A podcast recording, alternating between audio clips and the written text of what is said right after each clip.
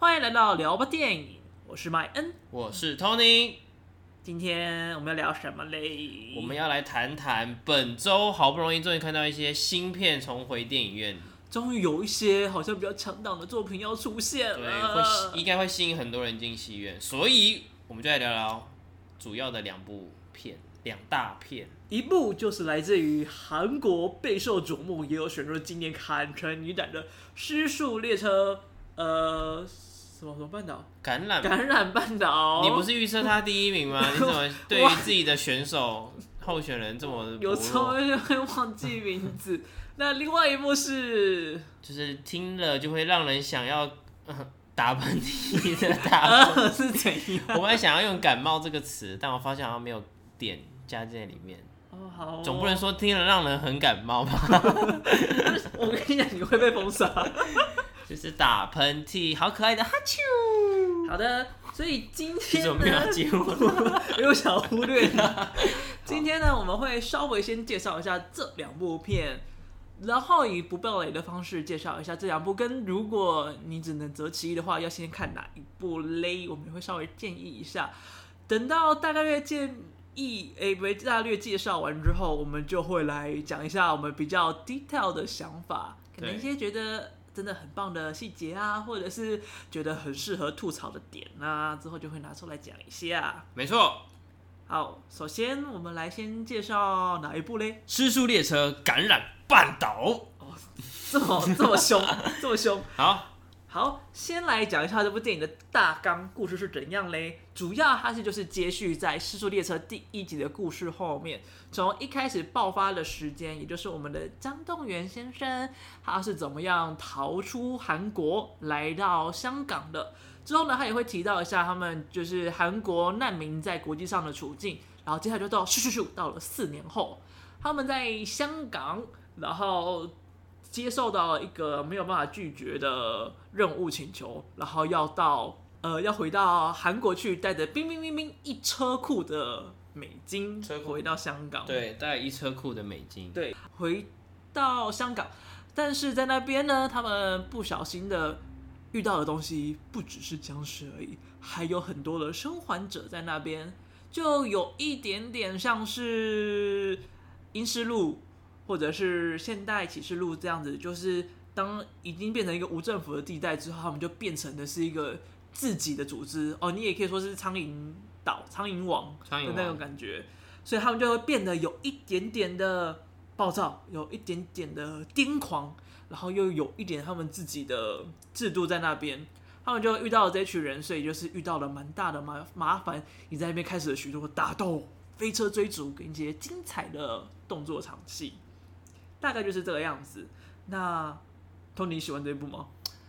呃，我觉得今天这两部或多或少，应该大部分的人都会以失望两个字来概括。但我觉得这就是当初去看这两部片的期待是什么？太高了一点吗？对，因为当初我看这部片的时候，我并没有期待太多，并没有预设它会往哪个方向走。嗯哼，或者说，我就是因为很爱第一集，而希望在第二集里面看到一些第一集的元素在而去看的。没有，没有这些东西，我没有这些期待，所以我去看的时候，我觉得它算是一部娱乐性很足的片就够了。对，就够了。它确实是在就是打戏、飞车追逐这些，还有那个僵尸，其实都做的还蛮好看的。对，而且因为它这次我觉得还蛮特别，是它的场景。是整个搬到了韩国半岛上，所以它这个末日的风景啊，那些光影啊，其实都是做的真的是蛮美的，很有末代感，末日感。对对对，那个末日感，韩国的末日感真的是做的很漂亮。嗯，而且我觉得它半岛这个名字就是讲的还蛮有趣的，因为在电影的一开始呢，爆发了这个案件之后，爆发了这个事件之后呢，他们就用了一个记者，外国人的记者对话嘛。嗯哼，就是一个访谈啦，然后那个专家就说，整个朝鲜半岛最安全的地方应该就是北韩了。我觉得他有刻意去这样去营造出某一种北韩跟南韩之间的微妙关系在，去噎一下。对对对，然后说整个半岛最安全的就是北韩。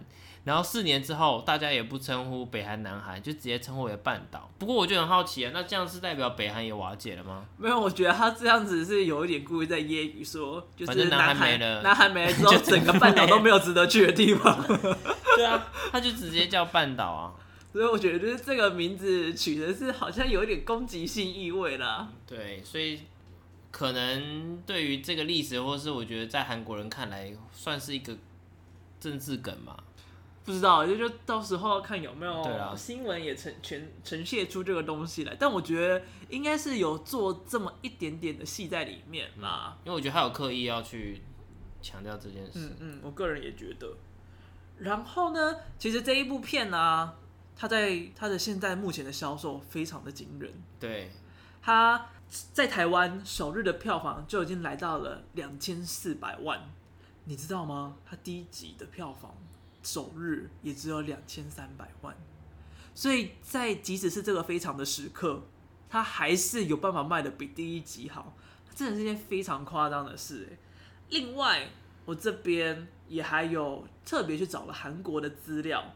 它在韩国的首日票房为八千万台币，同时呢，也是占据了七十八 percent 的韩国的票房的门票，所以你就知道，就是这部片真的是真的是众所期待的一部片，在台湾、在韩国都拿下了今年二零二零的首日票房冠军。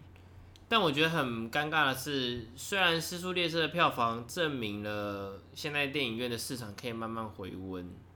但是你看那些美国大片，还是必须依照当地的疫情状况再决定要不要国际发行啊。对啊，但是他也不能当一个参考，只是说，哎、欸，台湾的票房有起来了，说不定《天能》跟《花木兰》可以上了。但他们还是不管不管这两个东西，美国的东西就先去一边去。但是你至少台湾的片、日本的片、韩国的片、中国的片，说不定都可以以此作为考量，就是。在亚洲恢复的比较好的期间点，是可以不用那么担心，因为你看像，像呃，像我今天跟中国的朋友聊了一下，他们也说中国的片虽然七月二十五号要回复，但是还不知道市场上面要在要进什么芯片，嗯，就是还是大家还是会观望啊。对，但是既然就是韩国跟台湾现在芯片的票房。这么漂亮的成绩，应该是蛮有机会可以在近期就快速恢复的。我觉得，好，希望花木兰可以上一下。花木兰关他屁！我很期待看花木兰呐、啊。但是他是美国，美国你叫川普做事做好一点呐、啊，川普人家中山小啊。反正就是观望吧。对，反正就是美国的片呢，我们可能还要等待一段时间。但是台湾的片目前看起来是。蛮不错的状况啦。好，那打喷嚏呢？哈欠，这样吗？嗯，我就说打喷嚏这部片他在讲什么呢？好像在讲，好像在讲相声。相声讲有一个人做一个，然后下一个就要马上做。你可以，呃。我们现在在主持，可以不用把 OS 都讲出来，没关系。因为我们来听相声，主持本来就是有一点要像相声一样，对不对？我们是广播嘛，哎，不，我们是就是只听声音的嘛，所以要把时间填满啊。好，打喷嚏，没错，就是打喷嚏。大家期待已久，被冷冻已久，里面这些参与幕前幕后的人都不知道在这几年都干了什么事情了的打喷嚏。诶，要先来讲一下到底发生什么事，还是先介绍这部电影呢？先介绍一下它为什么冷冻好了。好，那我先讲一下最早之前到底发生了什么样的事情。好，最早呢是在二零一四年八月的时候，柯震东、房祖名等艺人被发现了有吸毒之类的问题，而当时呢其实有蛮多的艺人啊都被发现就是有这个状况下，所以引起了很大的风波风波。中国的广电局呢也因此发布了猎鸡令。不是叫你去狩猎鸡，而是劣质的劣，痕迹的迹，劣质的痕迹了。就跟你说不是狩猎鸡了。猎鸡令呢，他就讲到说，如果这些艺人啊，或者是他们编剧、导演啊这些人物，如果他们有犯过就是比较大的法律罪，譬如说像是呃吸毒啊，或者是呃嫖妓啊之类的问题的话，那这些。作品呢就不能够有他们的参与，他们也不能够出现在任何的荧光幕前面。所以呢，这些就是当时吸毒风波的人，他们就被列为劣迹艺人，永世不能超生呐、啊，翻身呐、啊。对，呃，在对中国人而而言呢，其实吸毒是非常非常非常严重的事情。你假如吸了毒，那你就要负责任，负责任方就是你这辈子都不要再给我出现了。他们对于吸毒的艺人是零容忍的，所以在那件事情之后呢，柯震东跟房祖名其实他们都呃受了刑罚的部分。呃，柯震东当然是回台湾受到地检署的两年的缓起诉，而房祖名好像是被关了大概半年的时间。嗯，之后大概在二零一六年的时候，两位就刚刚好都有新作品。柯震东相对起来比较幸运的一点，他的。再见瓦城，再见瓦城在威尼斯影展获得了不错的评价，也得了一个那个双周影评人双周的奖项。而在台湾呢，他也因此入围了金马奖最佳男主角，算是在国际的声浪上还不错。虽然这部片因为他的关系没有办法在中国上映，而房祖名呢，则是在。二零一六年的时候，演出他爸爸的作品《铁道飞虎》。在这部作品，其实你在看预告片的时候，只能看到他一点点的侧面，然后在任何的宣传啊，都看不到他的身影。不过，当你进去戏院一看的时候，会发现，哎，房祖名居然是主角。所以那时候就引起了很多人的挞伐，就是很明显就是成龙就只想要稍微就是躲一下劣迹令这件事情。所以连公安的官方微博都说。房祖名这个人对不起那些曾经被牺牲的缉毒民警，亵渎了抗战英烈，所以也可以看得出来，就是大家真的是非常讨厌吸毒的艺人这件事情上面。到了二零一八年，房祖名呃首部执导的处女电影《北京晚九朝五》，现在目前是说是因为疫情的关系，所以就是无限期的延期当中。但是到底接下来有什么新讯息呢？也不知道。所以房祖名其实一路上到现在也都是过得不是很好。而柯震东呢，则是决定在今年把他的打喷嚏带了回来。对，其实他这几年也过得蛮辛苦的啦，因为他在北影呃重新看到自己的电影上以大荧幕跟大家见面，他应该也很久没有受到这么多人的欢呼声跟尖叫声。就是嗯，就是他的作品，他好，就是他这次的上映真的是有一种好不容易自己真的快要回来了这样子的感觉。嗯，而且看一部在六年前就拍完的片，其实还蛮特别的，因为你会在里面看到一些现在算是有一点名气的人物，但当时默默无名的。有一个 有一个出现之后一秒还没有台词的。对。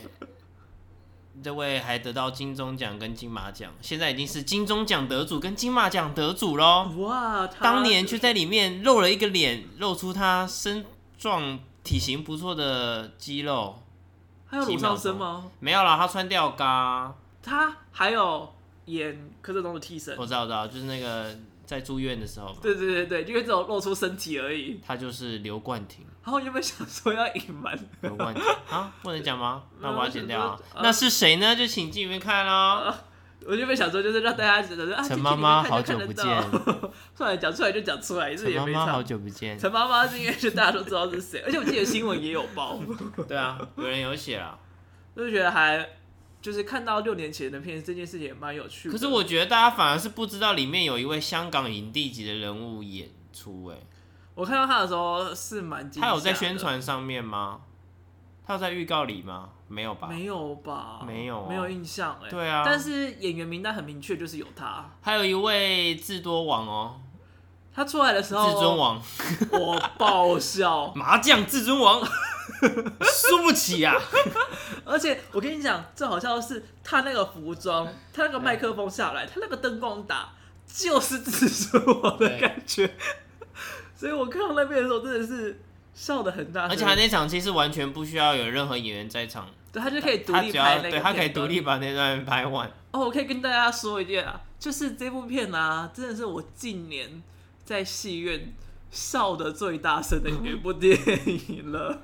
对，我跟你讲，有几部电影就是你有时候一定要包场的时候，你才敢跟朋友讲话比较大声。嗯、但这部片我们明明不是包场，可是大家似乎都把它当在家里看电视一样的，很自然的去谈论里面的一些荒谬。大家都超自然在讨论，就会看到某某人就会说：“哎、欸，那是谁吗？哎、欸，那是谁？哎、欸，对，啊、他是怎么会在这里呀、啊？”对啊，然后就会去说他讲什么，他怎么讲？我们讲了这么多，我们还没开始讲剧情。啊，对耶，剧情给你讲。好，打喷嚏呢，它的前情提要就是在一个英雄的时代里，有超级英雄的世界里，因为一次意外而让全世界的大人死掉了。没有全世界，啊、很多大人死掉了。其实这个设定也很怪啊。啊，就只有那个区块受到波及了。那为什么只有大人死？所以可能是他专攻大人成成人脑波里面的某一种。啊，就像那个埃及那个时候七七大灾下去的时候，就只有张子死掉一样啊。然后呢，剩下这群小孩就被迫在孤儿院聚集。不过我觉得他后面提到这些，比方说就是后面提到这些命运的安排，我觉得其实蛮有感触的，因为我对这种。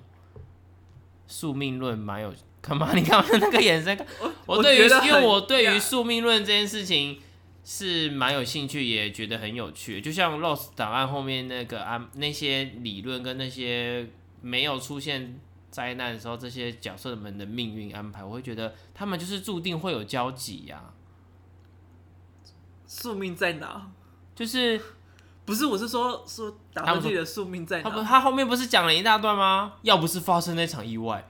我不会，我们不会再孤儿院相遇啊，所以他就是因为这一群人在孤儿院聚集，然后开始认识，遇到他心这辈子最心爱的女人，星星姐姐，星星姐姐。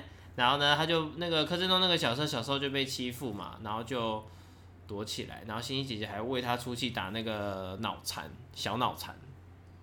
那叫脑残吗？那胖胖叫脑残哦。对啊，我不是那时候。跑字幕的时候，我要告诉你说啊，小孩版的取名叫小脑残。我不知道是欺负人的，我不记得是欺负人。他们不是还剪头发说脑残哦，然后就把地上的头发剪一剪，然后把它加、欸、没有大人版的脑残，没有大脑残，有小脑残啊。然后呢，他就发誓要，他就问星星姐姐喜欢什么样的男生，星星姐姐就说，我喜欢勇敢的男生。哪有女生不喜欢勇敢的男生？他明明就没有问。是，他说有，他有说你喜欢什么样的男生？他说我喜欢勇敢的男生。他不是说什么什么原因之后，他说所以你喜欢勇敢的男生喽？然后他就说哦，每个人不是都喜欢勇敢，每个女生都喜欢勇敢的男生啊。哦，然后他就发誓要成为最勇敢的男生，然后他就去加入，他就去打拳了。超超不知道为什么，他去打拳嘞，超中二的，他去打拳嘞，超奇怪的，反正就是一个。很直接，没有什么太大的逻辑，但是侮辱打拳就是不行。你好说，他就去打的不一样的拳，他这个里面是拳击 boxing。对啊，然后他就是一个不擅长打拳的人，但他就要证明自己很勇敢，所以他就进去被打。他觉得只要没有输就是赢。但说实在话，我觉得他的防御力好像是输给。那个等一个人里面那个女室友，哎，你看他拿砖块怎么打他的头，他都从来不会流血。人伊是有在练铁头功啊，这无讲好不好？哎，不对，他被打头打超多次的，哎，他没有在练铁头功，但是他每天头都给人家打，哎，公社，他每天头都给人家打，哎，对不对？对不对？他为什么？可是我觉得他只有头硬而已，人家柯震东主要是全身都硬，他全身都不会受伤，他只有脸会受伤，他只有。对不对？他这个脸会受伤。他不是说有有一个地方还没练吗？哦。但是但是整体在比赛上的时候，他的当然还是会受伤，可是他不痛，应该是这样吧？不倒侠，他就变不倒侠了。他上半身都没有没有伤痕啊。就是这样子开始去证明他很勇敢。OK。结果呢？他最心爱的星星姐姐交了一个男朋友，然后那个男朋友是音波侠。就是拯救世界的超级英雄，面对这样子的情敌，究竟柯震东该如何挽回芳心呢？请到戏院里面一探究竟，竟，竟。对，就是这样。反正他就是想要让自己证明给他看，他很强，但他什么都没有要跟他要。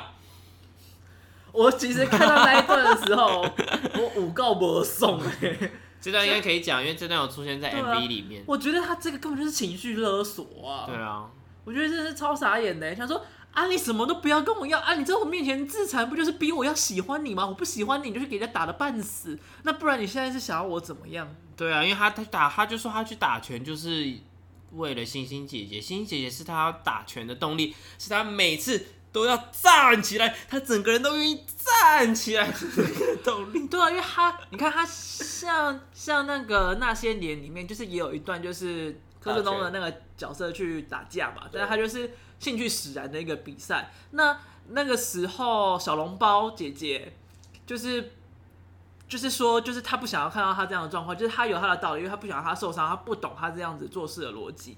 然后柯震东不高兴，是因为。就是你为什么一定要判断我到底做的好或坏？我就是想要，我就是做我自己想要做的事情，这非常的合理，非常的 OK。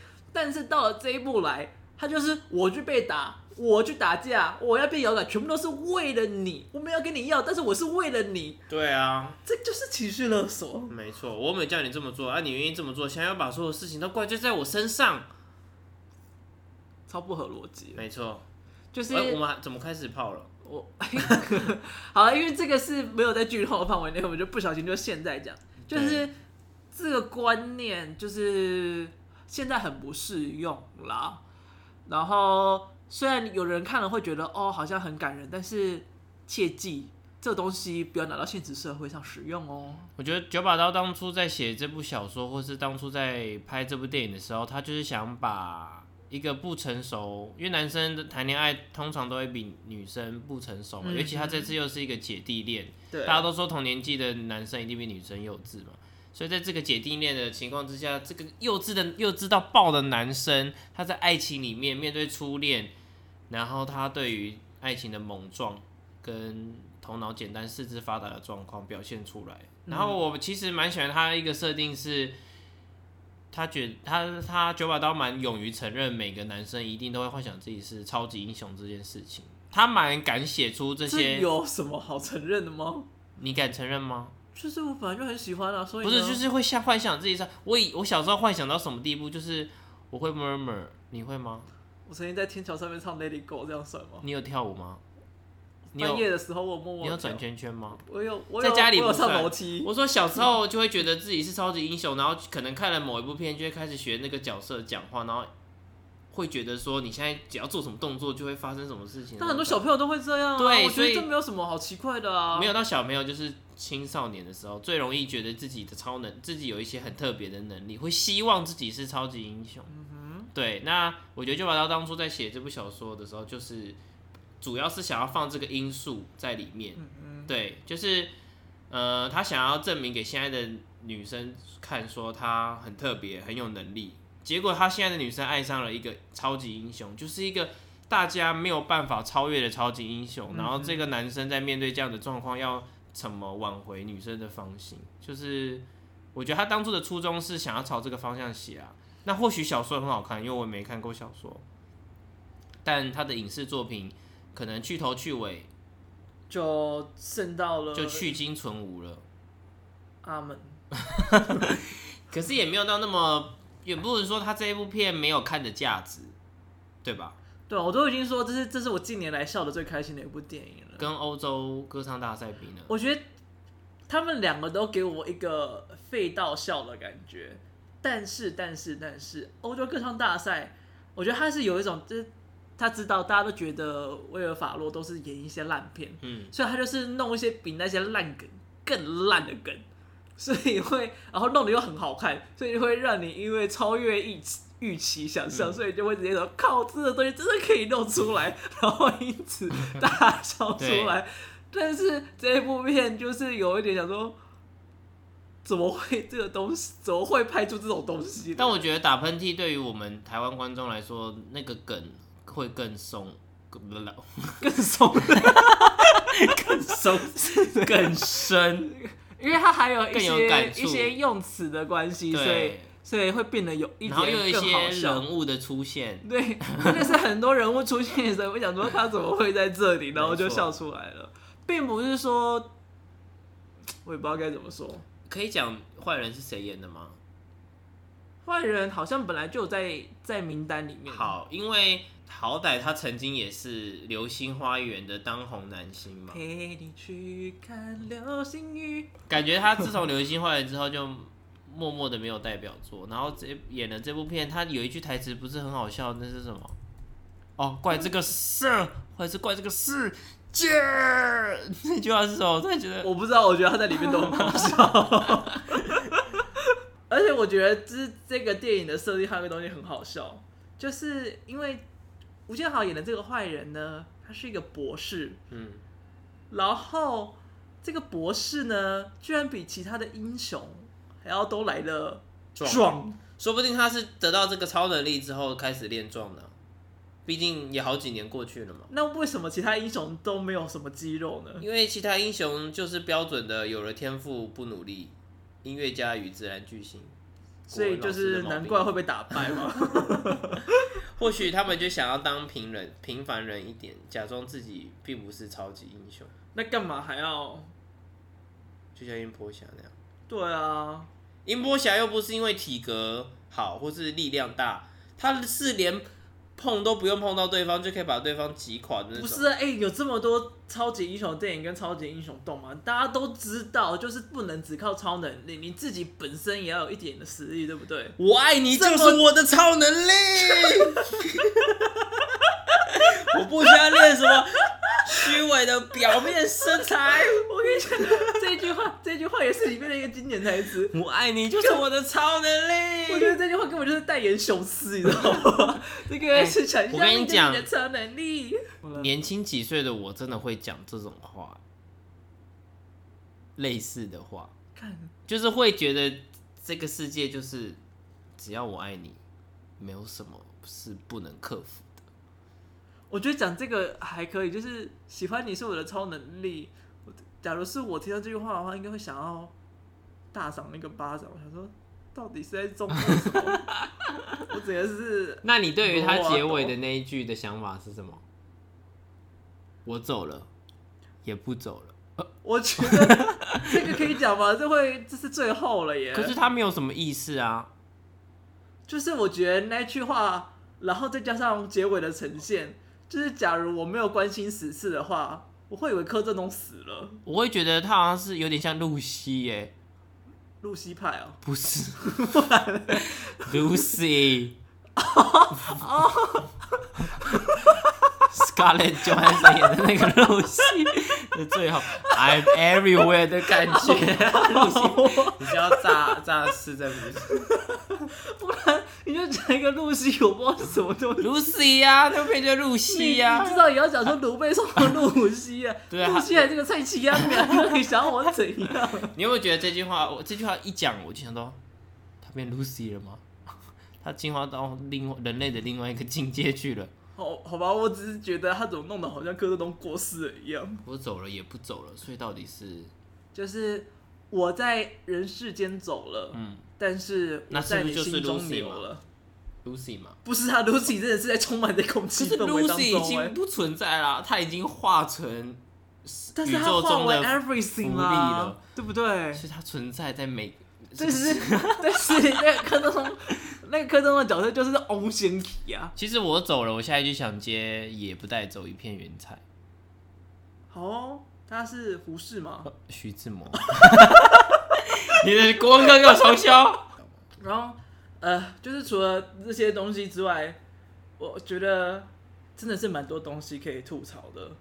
譬如说前面那个捉迷藏，我就这个翻了一个很大的白眼，就是他拍的地点是在。那个松烟的那个园区里面，嗯，那么大的一个广场，就会显得孤儿院是个很大的地方嘛，嗯，而且他们捉迷藏开始躲的时候，全部人躲在同一间教室，到底是发生什么事？然后同一间教室不能躲之后，最开始不是有一个人？躺在椅子上挂在那个，大家一出来，这不是捉迷藏，说这个人到底在干嘛？这不是捉迷藏吗？在塞猪肉，在干嘛？然后，然后后来这个房，这个教室不能躲，他就躲到一个超超超超超超级远的地方去。嗯，然后就躲进一个箱子。我就想说，What the fuck？就是这这个间学校就只有，而且还有拉封锁线，这个学校也太危险了。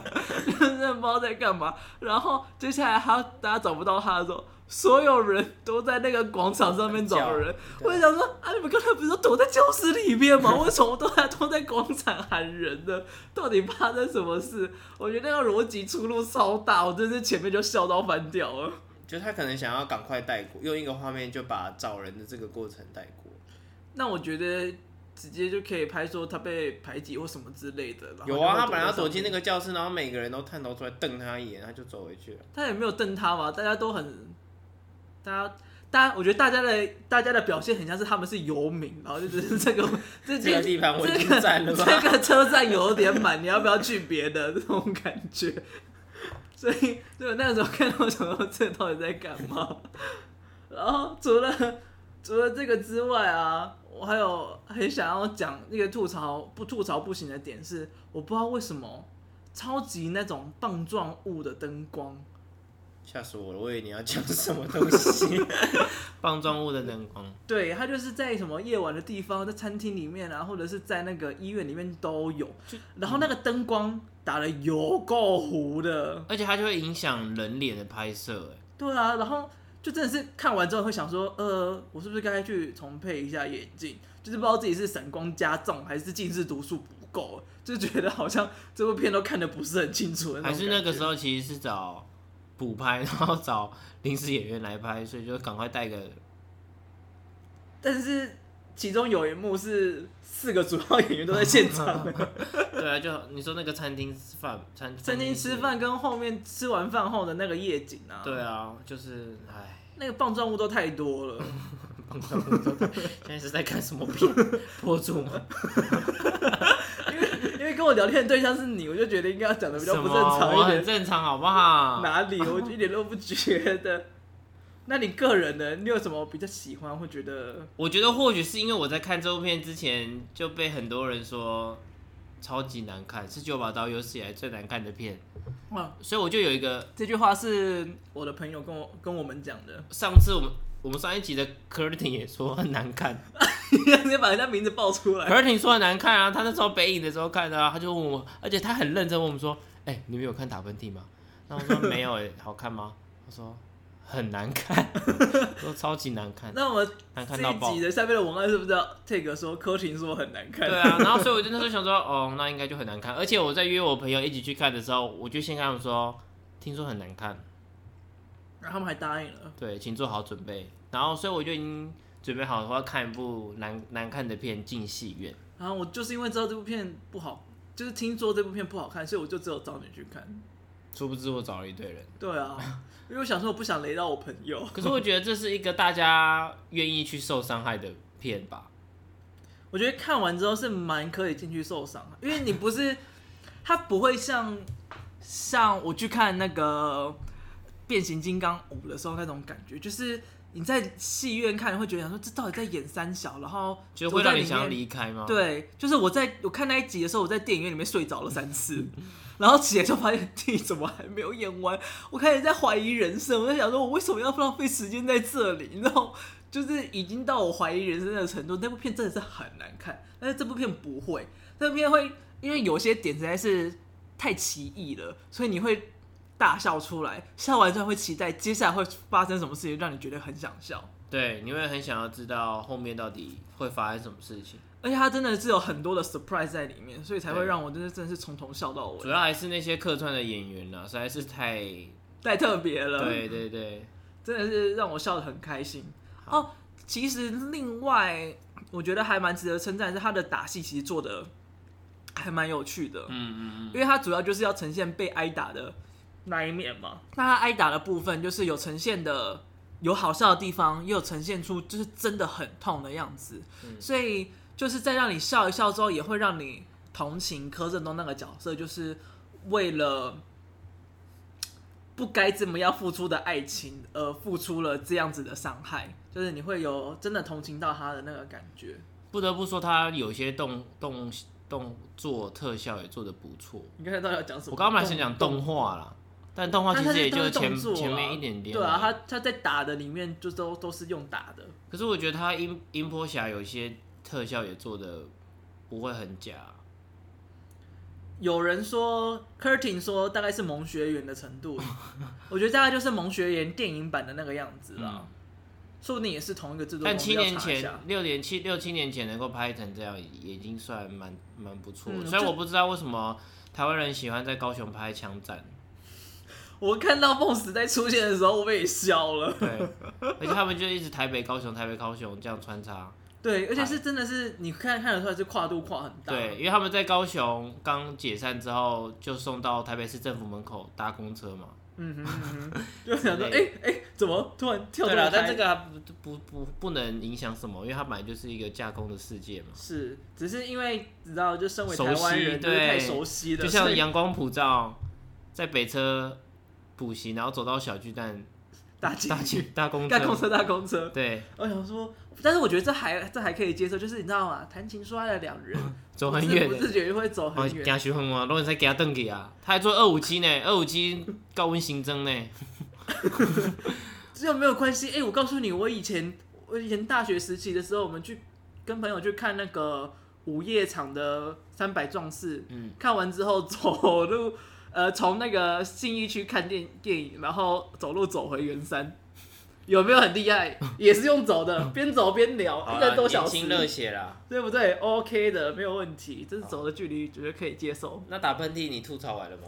差不多吐槽完。那就换下一位。哎、欸，我也有赞美哦，我也有赞美打戏哦。嗯，那就换下一位受害者。谁是被害者吗？下一位被攻神者。也没有到被公审，就是提出来讨论。失速列车。什么半岛？感染？你为什么？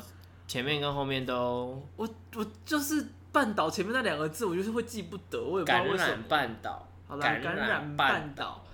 呃，当然这次也是一样，不是，就是这一部跟跟打喷嚏一样，就是它的剧本出现了很大的问题嘛，前面也讲过了，所以就是让我失望有点大，因为毕竟我们第一集的时候有讲过，我期待它会是。就是僵尸版的《现代启示录》，嗯，但实际上差的有点多。不过，就是它确实有强调出了两位女性角色，在他们的展示上也做的还不错。就是看似比较会受到保护的角色，但是他们还有自己突出的一面，然后跟他们比较角色比较立体化的方面。就他们怎么样度过，怎么样这个地方就是变得茁壮，面对这一切，然后以及他们甚至是有一些豁达的状态，我都觉得是做的还蛮漂亮的。可是你有没有发现一件事情？什么事？那个是九一三吗？九一三那个部队，那个部队是吗？忘忘记了。它里面没有看到任何一个女性，哎，还是因为里面全部都是军人？我觉得。可能是因为这个原因，然后另外第二个原因，可能是他们对女性比较有点像是慰安妇的待遇法，所以要么就逃出来了，要么就死翘翘了。OK，就像那群被当娱乐的困兽之斗参赛者。对，我觉得就是可能会受到待遇，或者是比较被拿来当物品，所以就是他们会很需要逃离那个状态。嗯嗯，所以我觉得。没有女性这个角色在那个营队里面可以接受，所以你本来是期望可以看到多一点对于阶级制度的一些人性刻画。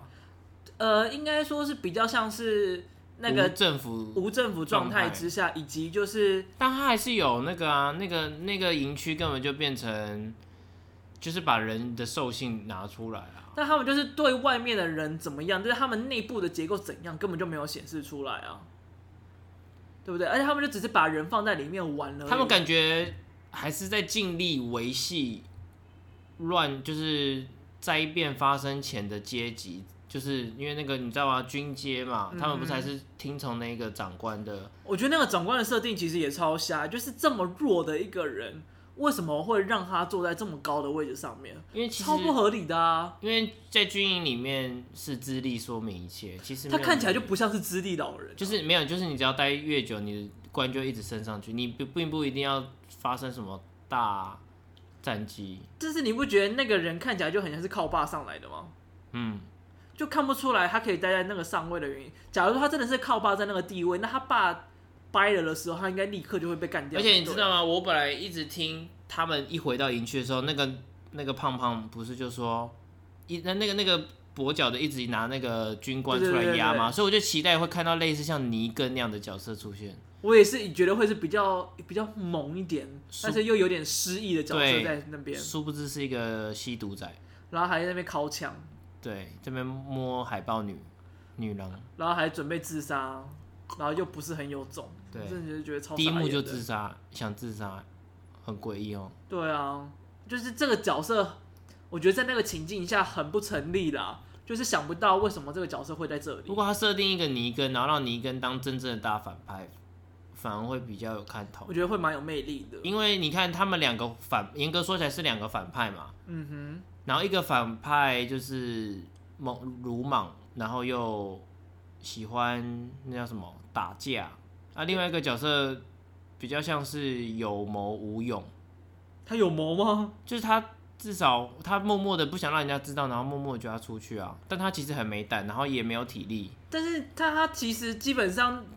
做事都很需要跛脚啊，那一位来帮忙啊。那、啊、他一开始连要不要找胖胖，他都定不下来，他连在哪里他都不知道，他真是超废，他废到个爆炸。他就是用军阶压人啊，他根本也没有真的什么好军阶的啊，而且不知道，我觉得照理来讲，就是反正他就是他很不应该出现。你为什么很爱把角色取胖胖瘦瘦？这很容很容易看得出来差别，我都记不得名字啊，不知道怎么叫。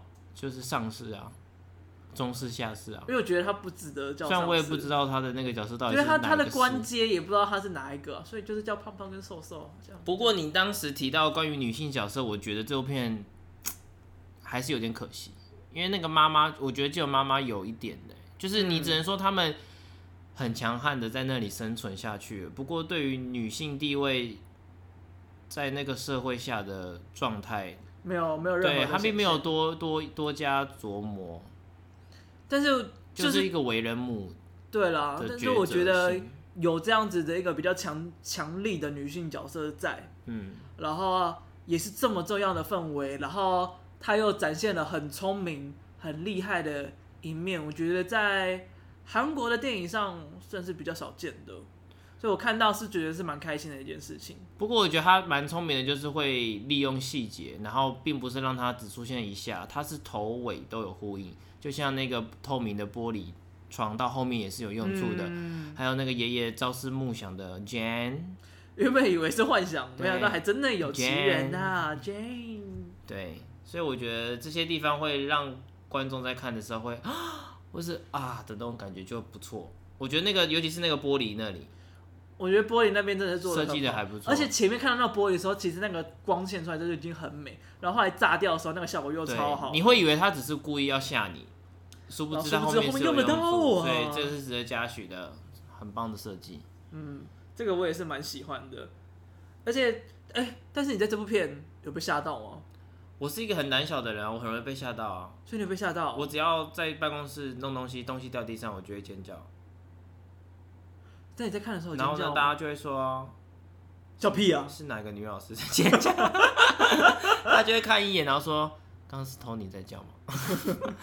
然后说哦，对，是我，I'm sorry。我看的时候有没有尖叫吗？我没有尖叫，我是一个不会在大庭广众下暴露出我内心的恐惧的人。那那刚才教室办公室是发生什么事？就是那里是我熟悉的环境，是我呃打交道的朋友们，同甘共苦的伙伴们，所以可以。但是我在公共场合，戏院这么多人，几百人，我必须维持我的。形象没有人认识你，毕竟我是一个对不对？小有粉丝有吗？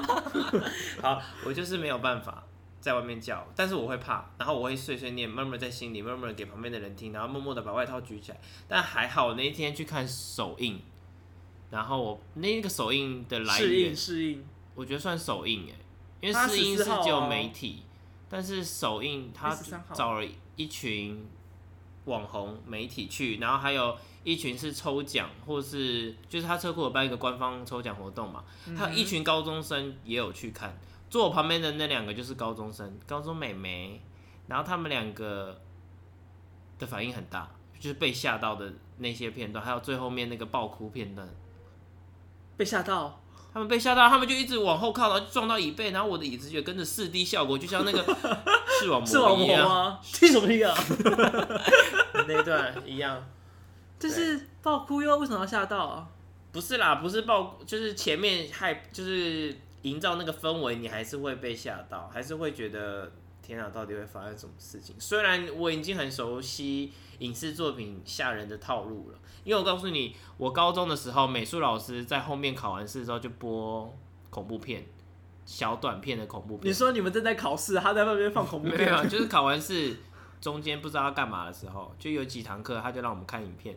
然后呢，那个恐怖片最后一幕，他就还是那个故事已经讲完了，就是那个故事就是发生在电视上，所以他最后一幕就重新拍那个，有点像但又不太是，他就重新拍那个房间，然后慢慢镜头绕到电视，然后我就开始说，等下那鬼又要出现，等下那个鬼又会出现，等下那个鬼出现，而且我是趴着讲。因为我已经知道他出现了，那我不敢看，然后我就趴着一直讲，然后结果最后出现了，真的有出现，然后同学就在尖叫这样。哦，就是反正那种，对我已经很熟悉套路了，但是我还是会害怕，而且说有时候根本就不会吓你，他就故故意假装营造出等一下会有东西哦，结果没东西，这是骗你啊。对啊，很故意啊，这部片也有吗？有吗？有啊，前面他们在搜寻车子。在开始找东西，啊、他们也他有故意想要营造，好像现在没有要发生什么，殊不知就。但我觉得很明显，他就是没有要发生什么事的样子。然后我其实不知道，你觉得这个设计会不会很怪？就是他已经去救他的弟弟嘛，他他他姐姐的老公，老公，所以算姐夫。哦对，然后就不到多久就死，又死了。还好啦，可以啦，我觉得。这样他跑一圈进去的意味到底是？他有试图救啊，但还是死了啊，就没办法啊。就是一个想要救赎，但是没成功啊。我会希望他把他救出去，然后他在外面死掉。啊，最后还是死掉了。就是你坐坐在同一个地方救，然后在同一个地方死掉。他可能。你有你有你有你有对这个点不太开心吗？我觉得还好，我觉得还好，他放在前面死，因为他如果他在后面一点死，太多人死，他的死，然后再加再加爷爷的死，再加他那个妈妈出事，三个人都集中在一起，要发生什么事情，那就太长了。我觉得他故意想要让大家觉得说，失速列车第一集的爸爸必须牺牲，这一集的妈妈大家也会觉得哦，对，她会牺牲，理所当然应该牺牲，对，但她就是故意要让你推到那个点的时候翻翻过去。但是我觉得那个有点让我觉得有点杀，就是他不是要准备要杀他自己的时候，嗯，突然听那个枪声，他就觉醒过来开始杀僵尸。我想说啊，对啊，那里也很妙。怎么听到枪声就觉醒了？你不是应该要看到他们冲过来，所以你才觉醒过来吗？就是 Hello 这种感觉。但是说不定他听到枪声就懂了啦，因为那个妈妈的角色其实还做的还蛮聪明的，就是在那个他们不是到那个营区的时候，嗯，然后那个。那个跛脚的，他们在审问那个跛脚的到底发生什么事，然后问到一半他就跑了，他就他跑了之后，那个女主角那妈妈也没有说任何的东西，他就继续逼问他。我觉得这个就是做的还蛮聪明的，嗯、就是到说他妈妈非常的有经验，然后他也非常知道该怎么生存，然后生存，然后也非常的知道他该做什么样的事情，嗯、然后最后也就是直接就是开车去救他，他知道救他。呃，对他的小孩比较有帮助，我觉得这些反应很及时，但是又显出他的聪明才智，我就蛮喜欢这些东西的。OK，那你觉得这部片有比第一集恐怖吗？我刚刚想讲一个东西，但我忘了。什么？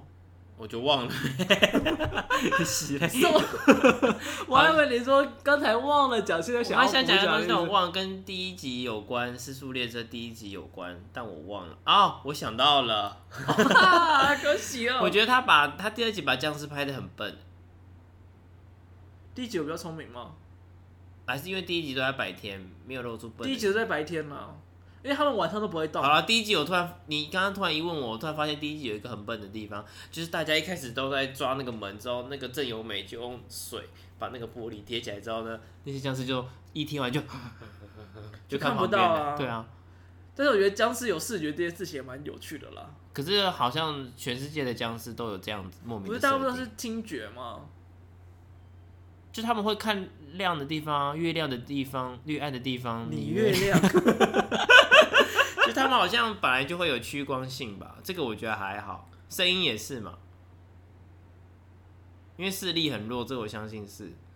好啦，反正僵尸这件事情本来就是虚构的，对，不用探讨太多。是吗？大部分是，当然是有。未来会有僵尸吗？说不定会有啊，没什么。而且你不觉得韩国人很喜欢把？第一集是说外，哦，第一集没有说，他只有说是废弃的那个，对不对？什么东西？你到底要讲什么？我还讲说，因为韩国人好像很喜欢把外国人当坏人。第一集有吗？我因为我想到害人怪物了。哦，害人怪物有，但是他没有、啊。你不觉得那个外国人真的很闹闹闹的？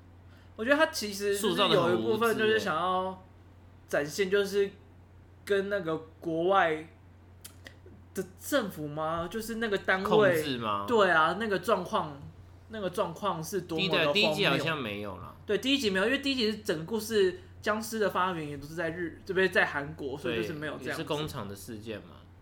好，那这段剪掉。啊，可以跟你分享一个我看第一集很好笑的事。嗯，就是其实我看《尸速列车》第一集的时候，算是我第一次在电影院里面看恐怖片，因为我很惊嘛，所以就带了我室友一起去。然后呢，又想说会不会真的很可怕？我就想说我要不要带一个娃娃去，有东西抓着比较没那么恐怖。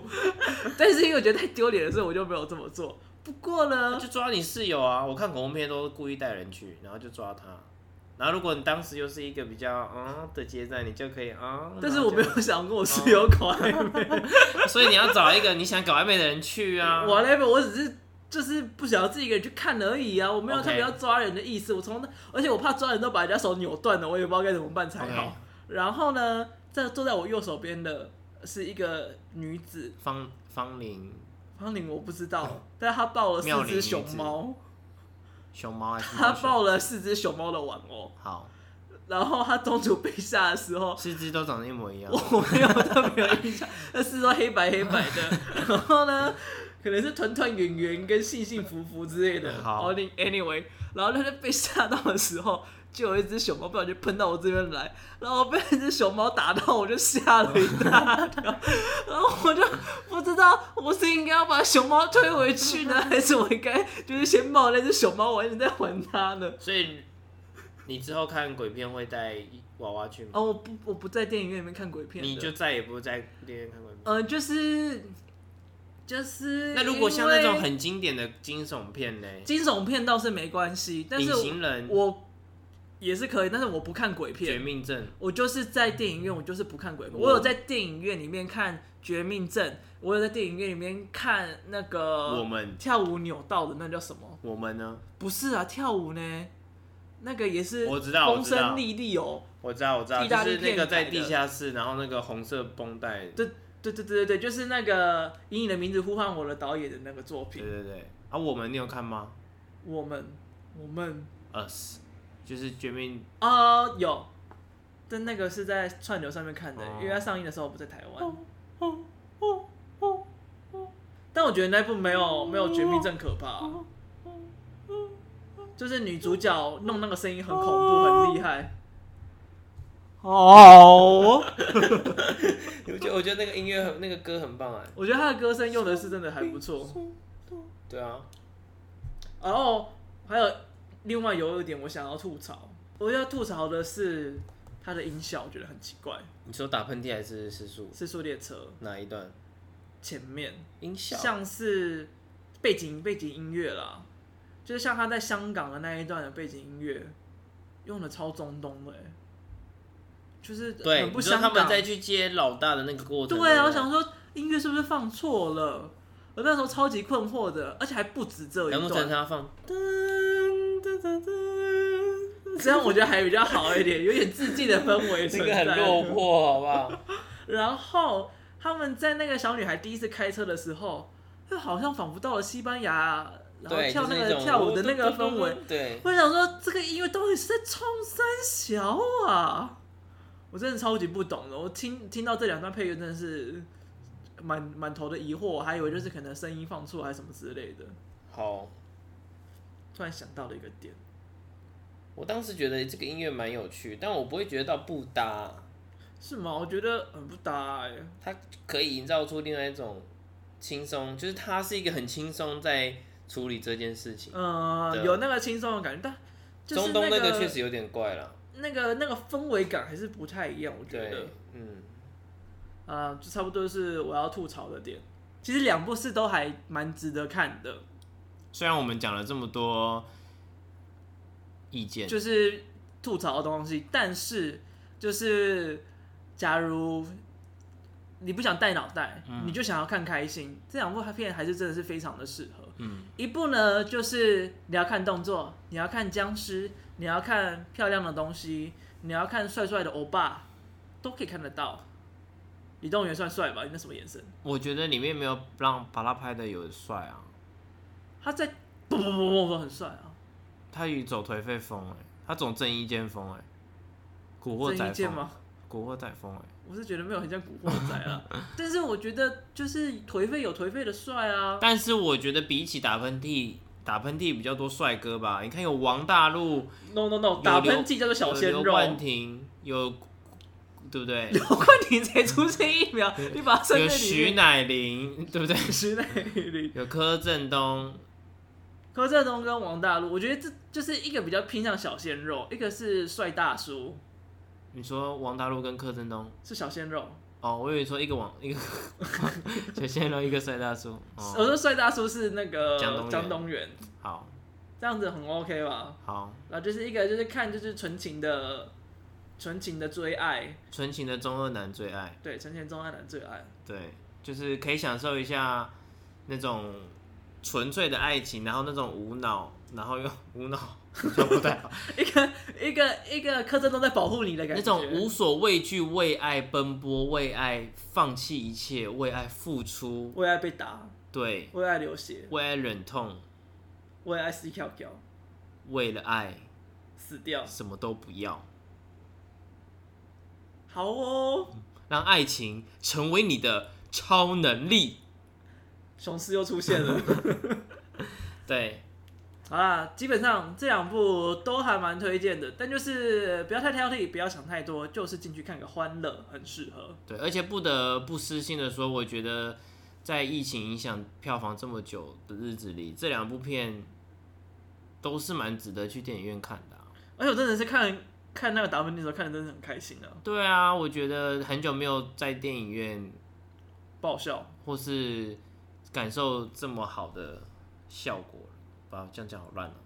就是你已经很久没有在电影，你在讲什么？就是你不你不觉得受到疫情影响，就已经很久没有在电影院看到一部，不要说新片这么肤浅，就是感受到电影再次带给人的那种感动嘛？